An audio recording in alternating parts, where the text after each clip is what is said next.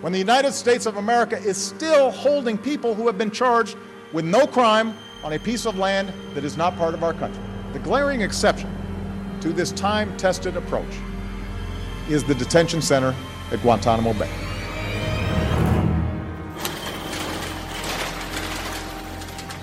Una carta desde Guantánamo.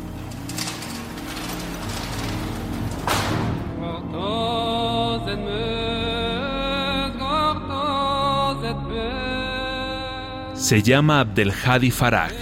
Es ciudadano sirio y el reo número 329 de ese campo de concentración llamado Guantánamo. Guantánamo, la base militar norteamericana instalada en 120 kilómetros cuadrados al sur de la isla de Cuba. Un territorio robado al pueblo cubano desde inicios del siglo XX. Abdelhadi Faraj lleva encarcelado desde el 2002, a pesar de que en el 2010 decidieron ponerlo en libertad porque no tenía ninguna culpa.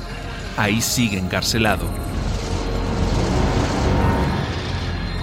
El pasado febrero, los reos de Guantánamo se declararon en huelga de hambre. El abogado Ramsey Kassen ha entregado a los medios una carta filtrada por Abdelhadi, donde narra las torturas a las que son sometidos desde hace años estos presos acusados de terrorismo. Estados Unidos es el país que toma examen a otros países sobre el respeto a los derechos humanos.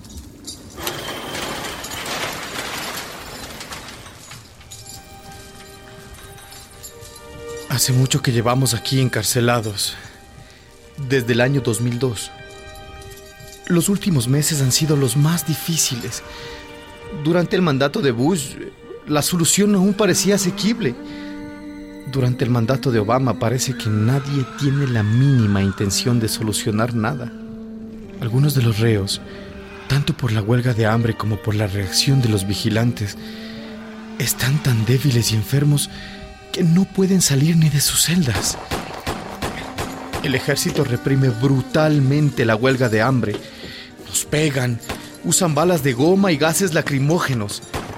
Se han llevado casi todo de las celdas desde los cepillos de dientes hasta las mantas. Nos encerraron en celdas frías que no tienen ventanas, donde no entran los rayos del sol ni el aire fresco. A veces no sabemos si es día o, noche.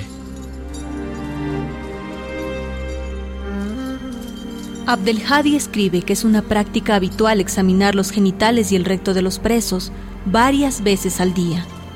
Cada día me atan firmemente por las manos y, los pies a una silla.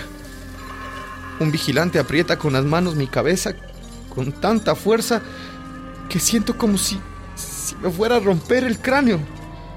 Luego, los así llamados médicos nos meten a la fuerza un tubo en la fosa nasal hasta que me sangra la nariz y la boca. Por allí nos meten el alimento líquido no puedo describir cuánto dolor causa esto.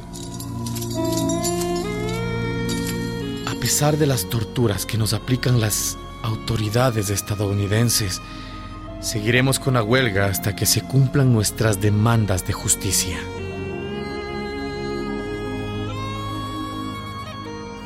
Obama prometió en su campaña cerrar la cárcel de Guantánamo. Mentiroso, charlatán